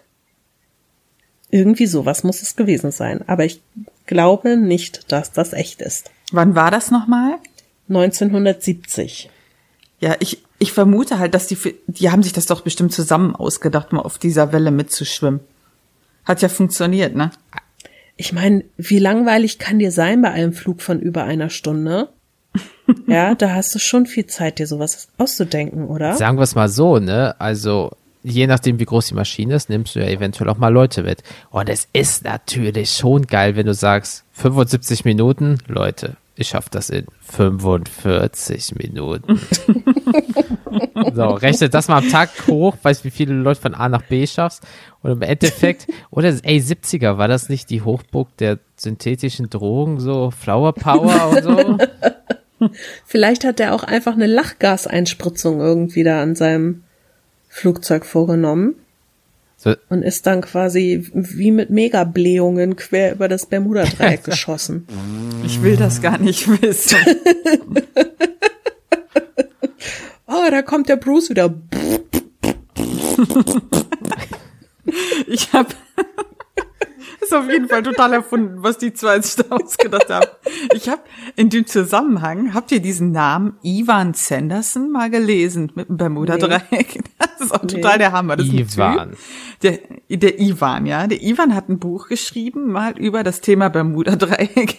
Ich möchte euch einfach mal vorlesen. Warte, wo war das denn? Ich habe das doch hier irgendwo gefunden. Ähm, wo ist es denn? Ich habe hier so viele Seiten auf, das ist das Problem. So, also ich finde schon immer die Beschreibungen geil. Passt auf. Überbegriff einer der Wikipedia-Einträge. Bo Boeing 727 der National Airlines. Jetzt wird's gut zu. Ivan Sanderson berichtete 1970 in seinem Buch Invisible Residence, das von auf dem Meeresboden lebenden Außerirdischen handelt, dass es bei einem Flug der National Airlines mit der Boeing 727 kurz vor dem Landeanflug zu einem Vorfall gekommen sein soll. Ich finde schon die Formulierung mega. Während des Landeanflugs verschwand die Boeing angeblich für zehn Minuten vom Radarschirm, tauchte dann aber plötzlich wieder auf und landete ganz normal am International Airport von Miami. Sanderson schrieb, dass sowohl die Uhren der beiden Piloten als auch die der Passagiere um zehn Minuten nachgegangen sein sollen. Die, dieselbe, dieselbe Zeitdifferenz sei auch auf dem Bordchronometer beobachtet worden. Und jetzt kommt der letzte Abschnitt. Sanderson konnte für diese angeblichen Ereignisse allerdings weder Quelle noch Datum nennen. Auch Flugnummer und Angaben zu den Zeugen fehlten. So gibt es bis heute keinen Hinweis darauf, dass dieses Ereignis tatsächlich stattgefunden hat. Es wird deshalb allgemein als einer der vielen von Sanderson frei erfundenen Berichte angesehen. Überraschung. Und dann habe ich den Typen mal recherchiert. Oh, oh. Und der Typ ist der geilste. Der befasst sich immer so mit so Sachen, die es eigentlich gar nicht gibt. Zum Beispiel musste ich auch dann nachgucken, Kryptozoologie. Oh, das finde ich aber interessant. Äh, Die Kryptozoologie befasst sich mit Tieren, für deren Existenz es nur schwache und zweifelhafte Belege gibt. Einhörner. Zum Zum Beispiel. Beispiel, ja. Zum Beispiel. Habt ihr kein Einhorn zu Hause? Nee, leider nicht. Und auch gut finde ich dann von Sanderson seine Theorie, also ich glaube, der hat einfach eine Klatsche gehabt, pass auf später, stellte er, finde ich auch total interessant, die äh, er, zum Bermuda-Dreieck. Ja. Später stellte er eine Hypothese auf, dass zwölf erdmagnetische Anomaliengebiete über die Erde verteilt seien. So. Mit denen die seltsamen Vorgänge im Bermuda-Dreieck erklärbar seien. Je fünf der Gebiete liegen auf dem 30. nördlichen bzw. südlichen Breitengrad, die anderen zwei sind die Pole.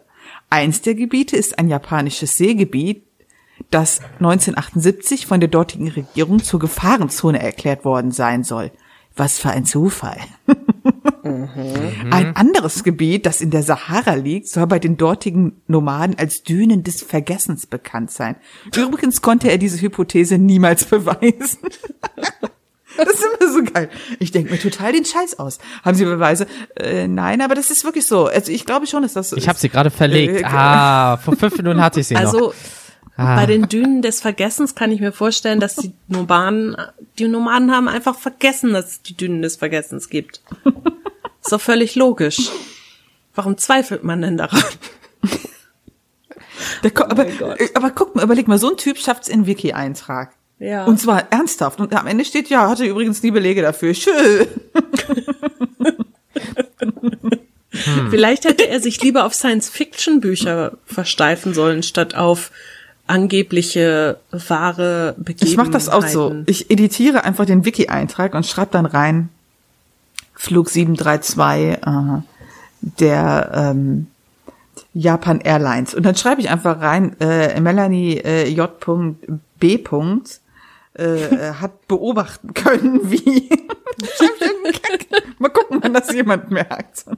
Genau. So hat in den 70ern äh, beobachtet, wurde aber erst in den 80ern geboren. Das ist auch immer so. Zitat, Zitat, das kann kein Zufall sein. Sie ist ein Zeitreisender. Ich war mal mit so einem Flugzeug durch so ein Ding im Himmel und dann habe ich zehn Jahre gespart. Also, Ich finde auch, ich finde das aber auch immer geil, wenn das Thema in Filmen und so aufgegriffen wird. Ich hatte ja jetzt hier äh, Fluch der Karibik, äh, hatten wir jetzt schon, und ich habe gedacht, boah, das kommt bestimmt auch bei Doctor Who vor. Ich habe das mal nachgeguckt und es stimmt. Bei Doctor Who sind die ist ein Dalek-Ship mal gecrashed dort im Gebiet und das hat dann dieses Bermuda-Dreieck erstmal hervorgerufen, ja. Deswegen sind da immer die äh, ist die Navigation da ausgefallen und und und, weil halt dieses äh, dieses Raumschiff der Daleks das verursacht hat. Kennt ihr die Daleks von ähm, äh, Dr. ja, Who? das Mhm. sind diese komischen Roboterviecher, ne? Ja, genau, diese fiesesten, lächerlichsten Aliens, die es dort gibt. Finde ich, eine- finde ich aber eine total witzige Theorie. Also Theorie, eine Idee, ja. Ich finde die Idee sehr gut, ja. Aber da haben wir doch schon den Beweis. Ja. Mülleimer, große Killerroboter aus dem All, über die eine Sendung gemacht wurde, sind der Grund für das Bermuda-Dreieck. Das sind eigentlich Aktenvernichter, weil da, die haben deine Kontoauszüge gefressen. Die Wichser. ich habe doch keine Kopie gemacht. Ihr Arschlöcher. Mann. Deshalb speichert man heutzutage alles digital. Ja, Mama. Man speichert alles digital. Geht ja nicht. Das ist auch im Bermuda-Dreieck. Scheiße. Ich finde das auf jeden Fall eine schöne,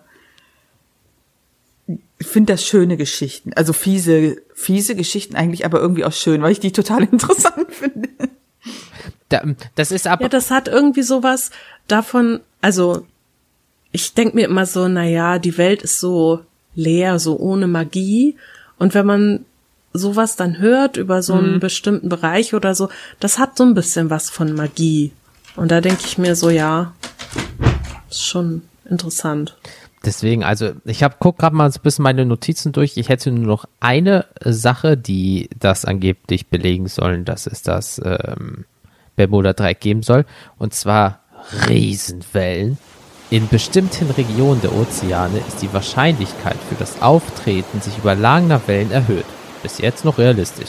Die Amplituden dieser Wellen summieren sich auf, sodass extrem hohe Wellen, Freakwaves oder auch Kavenzmänner jetzt, jetzt weiß ich auch, woher dieses Wort kommt, auftreten können. Ja. Ähm, es ist denkbar, dass derartige Überlagerungen im Bermuda-Dreieck aus geologischen Gründen mit erhöhter Wahrscheinlichkeit auftreten. Klar, je nachdem, wie der Boden geschaffen ist und das Wasser da entlang fließt, kann es zu Wellen kommen, klar. Nachgewiesen ist eine solche erhöhte Wahrscheinlichkeit für Seegebiete nicht. Außerdem würde solche Wellen das Verschwinden von Flugzeugen kaum erklären, weil 3000 Meter Höhe Wellen, hm, davon gäb's Beweise, aber naja. Das wäre auf jeden Fall mal ein Das Kavenzmann. wäre ein ordentlicher Kavens. Jetzt mal kein Scheiß. Ich habe mir das durchgelesen. Ich so, scheiße, daher kommt das Wort. Ich habe das jahrelang falsch benutzt. Verdammt, das ist eine riesige Welle. Scheiße. Der Bildungsauftrag erfüllt. Ja, Leute, dafür sind wir da. Kennt ihr das? Bildung. Genau, haben einige vielleicht noch nichts von gehört. Boah. Wow, Dead. Burn, ey, Savage. Steffi schießt sich ins Aus.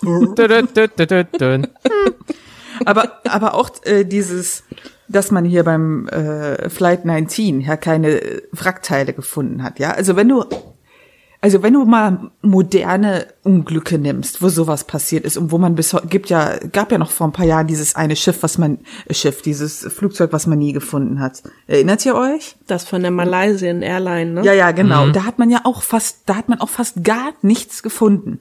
Ja, ähm, also das ist ja nichts Ungewöhnliches, dass man da nichts findet. Je nach Strömung, dann guckst du, dann gucken die vielleicht, die vermuten ja nur, wo die ungefähr abgestürzt sind, und dann ist das auch noch ein paar Tage her. Schwierig. Ja, weil, was ist, wie groß ist schon der Ozean? Also dieser kleine Tümpel, das ist ja wohl zu finden, der ganze Kram. Ja, also da stürzt ein kann's ja Flugzeug ab und dann denkst du, ja, kann doch hier nur irgendwo im Umkreis von fünf Metern sein. Und dann suchen die da zwei Dann kannst du ja Tage. losschwimmen. Ja. Du und äh, Mitch Buchanan aus Baywatch mit einer Rettungsboje und dann geht's los. Boah, Aber Fünf nur, wenn ich so einen Minuten, roten Bikini dann- krieg. Also so, so ein Ja, Badeanzug. gerne. Und in Slow-Mo die ganze Zeit. Alles meine, andere ist gerade- aber ich- real, nur ich laufe in Slow-Mo die ganze Zeit. Ich meine, gerade gerade diese ähm, Strömungen sind halt total krass, ja. Also wenn ihr kennt ja bestimmt auch diesen Müllstrudel, den es gibt. Ja. Ne? Also, also das ist ja so ein Beispiel dafür, wie heftig das sein kann.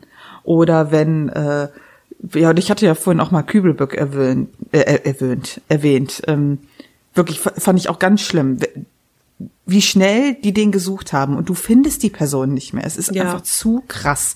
Ja, oder wenn man, jetzt ist doch wieder irgendwie eine Frau äh, von so einem Ja. Cruiser gefallen, ja. Wenn die da reinfallen, die sind weg, du findest die nicht mehr. Es, das ist Man darf ja nicht und vergessen. das ist ja mit so einem.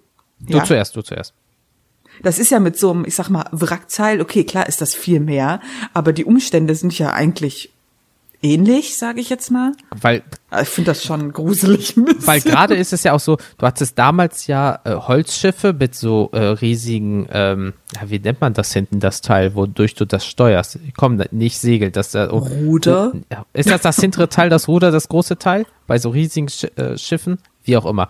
Ähm, Ja, das müsste eigentlich ja, das ne? Ruder So, sein. du hattest damals ein Ruder. Heute ist es aber so, dass du riesige Turbinen oder Schiffsschrauben hast. Das heißt, wenn mal jemand von Bord fällt und du kommst unters Schiff, dann findet man dich nicht mehr, weil du einfach durch das Ding gesogen wirst. Weißt du? Also auch Ja. auf den Aspekt, das hat man ja bei Titanic gesehen, ne? Äh, das unsinkbare Schiff. Und äh, ah ja, soll demnächst dann der zweite Titanic ja in der Mache sein. Die wollen das gleiche Ding nochmal ähm, fahren. Vorteil ist, Aber mit dem Bermuda-Dreieck. abgesehen vom Bermuda-Dreieck, es ist ja, wir leben in einer Zeitalter, da schmilzt das Eis recht schnell. Ich glaube, so viele Eisbrocken im Weg gibt's da nicht mehr, leider. Ähm, aber das ist so der Punkt, das ist schon wirklich gruselig. Also wenn du wirklich mal in so ein Schiffsstrudel, hast ja am Rhein ja auch. Es gibt ja Leute, die gehen im Ja, Rhein genau. schwimmen, die sind zehn Meter vom Ufer entfernt. Auf einmal geht das einfach 30 Meter gefühlt runter. Sog, du ertrinkst innerhalb von ein paar Sekunden. Ja, richtig. Und das ist so Ja. gruselig. Wasser findet immer seinen Weg. Und wenn du da drin bist, bist verloren. Das finde ich ja total schlimm, ne? So gerade der Rhein, ne? Da, da denke ich halt auch immer, wie viele da schwimmen Mhm. gehen. Und ich denke mal, Leute, der Rhein ist total gefährlich. Der hat so viele Strömungen Mit den unter Wasser. auch noch. Ja, äh, genau. Und äh, ich denke halt, dass das, wenn du dann noch mal sowas hast, das ist ja noch mal viel krasser. Gerade auf offenen Und ich Meer. finde, und ich finde das halt überhaupt nicht ungewöhnlich, dass du dann jemanden oder so ein, auch so ein Flugzeug oder so ein Schiff nicht mehr findest. Also ich halte das sogar für relativ realistisch, dass das so ist. jeder kennt doch, jeder kennt doch Findet Nemo mit den Schildkröten, wo die durch diese riesige Strömungsautobahn, ja. Ja, genau. Ja. Und jetzt stell mal vor, du bist da drinne. Hunderttausende von Kilometern unter Wasser. Dich überholen Schildkröten und so ein komischer Fisch mit einer kleinen Flosse. Weißt du? Ähm, da hast du keine Chance als Mensch. Das ist einfach so. Da würde ich aber blöd gucken, wenn du da so als Mensch so durch den Strudel und dann schwimmt so eine Schildkröte an dir vorbei. Hey, du. Und, und dann denkst du, kann ich Okay. einfach nur ertrinken, bitte. Er sagt dann, das ist die Abkürzung von 75 auf 45 Minuten nach Florida. Wow. genau. Highway 75, let's go. Nee, aber Ja, aber also ich finde das, ja. es wurden alle gleichzeitig. Ladies first. Also können wir uns darauf einigen, dass wir an den ganzen schwurbeligen Shit nicht glauben, sondern eher an eine Reihe von Unglücke und fiese Bedingungen, die da teilweise herrschen, aber dass wir es schon nett gruselig finden, die Geschichten zu hören. Ja, Sagen wir mal so, ich kenne ja die Google-Rezension, davon gibt's ja fünfstellig. Also was ich da gelesen habe, ähm, ja, also die meisten Leute sind sehr zufrieden mit dem Bermuda-Dreieck. Das hat, glaube ich, 3,8 von 5 Sternen. Und ähm, also meine persönlichen äh, Top 4 bei 5 Sternen und ich habe drei Ein-Sterne genommen. Fangen wir mit den, man fängt immer mit dem schlechtesten an. Ähm, Genau. Ein Stern. Das ist ja blöd, dass es da kein gratis WLAN gibt. Dachte, wenn ich da schon abstürze, möchte ich zumindest einmal ins Internet gehen. Aber nein, stattdessen kostet das einfach 1,50 Euro die Minute. Mann, der arme Kerl. Also, Aber die wollen natürlich auch ein bisschen Kohle verdienen da, ich, ne? ich, ich wollte schon sagen, Alter, die Aliens, ne, zocken ja ohne Ende ab. Ja, also, ja, aber du musst mal bedenken, wie teuer der Treibstoff nach Aldebaran ist. oh ja. ja. Die brauchen einfach Kohle. Weil wir wissen, alle Internet wird durch Kohle betrieben. Genau. Und einer hat noch geschrieben, nicht zu empfehlen, ganz böse. Es gibt ein schwarzes Loch im Boden. Ich kann nichts, ich kann nicht nach Hause gehen. Ich mag hier nicht. Nicht genug Ressourcen und zu viele Arschlöcher. Zu viel Okay, wel- weil ich so, also entweder meint der Menschen oder Tiere oder Aliens, was auch immer, oder sind da so riesige Arschlöcher einfach, die so durch den Boden schwimmen oder so. Ja, es ist gar kein Bermuda-Dreieck, es ist auch kein schwarzes Loch, es ist das schwarze Loch, das ist der Anus von, Der Erde. der Erde. Genau. Siehst du, wir hatten, wir wussten es beide. Aber das, Und das Methangas sind dann die Blähungen zeitweise. aber jetzt stell dir das mal bi- bildlich als Mensch vor. Du bist einfach, du liegst so gesehen auf dem Bauch und durchgehend gehen Schiffe und Flugzeuge in deinen Arsch. Das ist auch nicht so Ja. nett. Kommt drauf an. Man hat Leuten auch schon Hamster aus dem Hintern geholt. Also Ja. es gibt Leute, die stehen auf alles. Äh, dazu passt das letzte Ein-Stern-Ding. War nie dort, war zu gefährlich. Das schreibt doch einfach keine Scheißbewertung, Alter. war nie dort, zu gefährlich. Ach, du Fuchs. Sag an. Ah, nee, okay. Okay, das waren jetzt so drei äh, schlechte. Jetzt kommen natürlich die guten. Da, die kürzeste gute mit fünf Sternen war, hat hier jemand mein Leben gefunden? Das finde ich zum Nachdenken. Wow. Wow, das ist krass. Das ist total deep. Das ist, das, wie, wie das Bermuda-Dreieck. Joke. wow. Wow. Das ist so Tag der schlechten Wortwitze. Was? Der, der, der, ist immer bei mir. Ähm, dann so. war noch einer, hab meiner Schwiegermutter einen Urlaub dorthin geschenkt. Ihr hat es so gut gefallen, sie ist nie wieder zurückgekommen. Perfekt, muss ich mir merken. Und ähm, 10 von 10, da hat jemand das System von Google nicht verstanden. Äh, 10 von 10, beste Raststätte, Service vom Feinsten, Toilettenspülung lässt alles verschwinden. Sogar dein Hunger bei der hauseigenen Kantine. Die Atmosphäre ist beeindruckend, hat ein bisschen was von einem riesigen Staubsauger. Trotzdem sehr ergreifend. Ich kann es jedem Reisenden empfehlen, dort eine Rast einzulegen. Manchmal sogar Willen, ne, gegen Willen des Piloten. Okay, Ja, Toilettenspülung lässt alles verschwinden. Das war groß geschrieben, alles.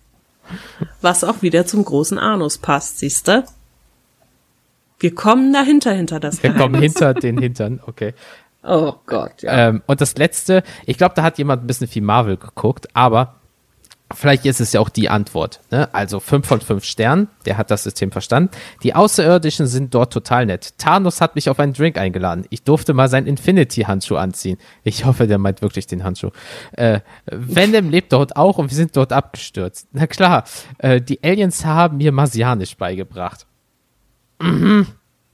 Ich glaube, zu viel Aha. MDMA, mein Freund. Ich glaube, du bist so Industriealkohol. Ich weiß ja nicht. Genau, der hat die neuen Fässer von der Marie Celeste gefunden und hat sich ordentlich damit die Birne weggeschallert und dann hat er auch Thanos und äh, Venom gesehen, genau. Ich, ich sag's mal einfach so, wenn du mit so Fässern dir einen Bierhelm baust, nie eine gute Idee. Und, dem, Das ist wohl und wahr. ich dementsprechend so, die Alien haben mir Marsianisch beigebracht. Wer sagt denn, dass die vom Mars kommen? Die kommt von Aldebaran, das weiß doch jeder. Deswegen sag ich ja voll das Opfer. Aber 5 von 5 Sternen. hey, mein Gott. Immerhin. Jetzt weißt du auch, wo Thanos, Leute, ihr habt bestimmt Infinity War schon alle geguckt, wenn nicht, Thanos, ne, gelber Typ mit diesem komischen Hodenkinn, ähm, Gelb? rosa, Gelb, so, rosa, sorry, der ist rosa, sorry. Der, der ist lila. Ist der lila? Ach, keine Ahnung. Der, ich, also, das ist keine Oh Gott, gesunde Jens. Hautfarbe. Sagen wir so, ich glaube, Das der ist schon ein hat, bisschen peinlich. ja, also sagen wir so, ich glaube, der hat Organschaden. Also, das ist keine gesunde Hautfarbe. Und äh, der sitzt jetzt dann so auf seiner, äh, wie nennt man das im Deutschen? Terrasse und ähm, ja, ich hatte Port ähm, äh, im Kopf. Also er sitzt auf seiner Terrasse und, und drumherum siehst du ja irgendwie nie so richtig den Horizont. Vielleicht ist er mitten im Bermuda-Dreieck. Oh, das macht Sinn. So, deswegen verschwindet auch alles, wenn er schnippt. Teleportation ins Sinn. blowing. Also so wie die Story gewesen ist später in dem Film, würde ich das nicht ausschließen. Ey, Hauptsache 10 von 10, beste Raststätte. Also von daher, Leute, wenn ihr mal dort in der Nähe seid und ihr braucht irgendwie mal einen Snickers oder so oder einfach mal spontan gewaltfreien Urlaub, der aber gewaltsam vollzogen wird, Bermuda Dreieck. Ihr seid herzlich willkommen. Wie schön. Prima. Dann ähm, würde ich sagen, schließen wir das hier ab. Und Weil noch bescheuerter kann es nicht werden. Ganz genau, ehrlich. sonst äh, gehen wir noch hier in, in noch schlimmere Wobei, Off-Topic-Gefilde. ja, wobei ich aber wirklich sagen, ich meine, wir machen natürlich auch viele Witze, aber ich habe da auch größten Respekt vor. Also ich würde jetzt nicht sozusagen einfach mal so da durchtauchen oder Ich auch nicht. Ähm, ich, äh, also ich glaube halt, dass die Stories äh, zu 99 Prozent totaler Scheiß sind. Aber ich verschließe mich halt auch nicht davor, dass da halt etwas ist, weil gerade der Meeresgrund, wir wissen halt nicht, was da sein kann. Und deswegen äh, glaube ich schon, dass da etwas sein könnte, was wir halt nicht verstehen. Ja. Und was wir halt auch noch nicht erklären können, weil wir es, weil wir halt nicht wissen, was es ist. Das glaube ich schon. Jetzt sagen wir mal nicht, dass das alles gelogen ist, aber man sagt ja immer, in jeder Lüge steckt ein bisschen Wahrheit. Genau, ja, Je nachdem, genau, wie es ausgelegt ist. Und es ist ja auch das Problem, wenn du eine Geschichte immer wieder erzählst äh, oder sie weitergibst, die nächste Person verändert was und wieder verändert was und wieder verändert was. Das ist ja schon seit Genau. Jahrtausenden so. Und wenn man damals einfach sagt, oh, mein Kompass äh, spinnt und 20 Jahre später heißt es, Alter, das Flugzeug war in Flammen, der war nur noch auf dem linken Flügel zu sehen, surfend durch den Himmel. Ja. Es kann einiges passieren in 20 Jahren. Ja, richtig, richtig, Hier stille Post und so, ne? Richtig. So, von daher äh, gehen wir jetzt einfach mal davon aus, macht da einfach äh, mal schön Urlaub, sagt mal, wie es war. Ja, lasst eine gute Bewertung auf Google da. 4,0 sollte schon Standard sein. 3,8 finde ich ein bisschen schwach. Vielleicht seht ihr eure Schwiegermutter auch wieder. Oder ein Leben von einer Person. Aber ähm, seid vorsichtig, behaltet die Augen offen und ähm, Reiserücktrittsversicherung, ganz wichtig. Genau, das ist das Stichwort. Das lassen Ja. wir mal so stehen. Okay. Dann würde ich sagen, wünschen wir euch noch ein schönes restliches Halloween-Feierfest mit Gruselfilmen und gestaltetem Essen, was es ja irgendwie klassischerweise immer gibt. Oh, Würstchen, vorhin tust eine Mandel rein, dass das aussieht wie ein Finger. Ja, sehr lecker. Das kann auch anders aussehen dann. Aber gut, egal. Lassen wir Jedenfalls, das. Jedenfalls äh, würde ich sagen, wir hören uns demnächst bald wieder. Entweder bei Jens auf dem Kanal beim Kennt ihr das Podcast oder bei uns bei den Taschenuschis. Die Wahl liegt bei euch. Hört einfach Am beides. besten ist natürlich, genau, ihr hört beides, dann braucht ihr euch gar nicht zu entscheiden. Genau, genau. Mit diesen Wünschen sage ich Tschüss, bis zum nächsten Mal. Tschüss. Bis dann.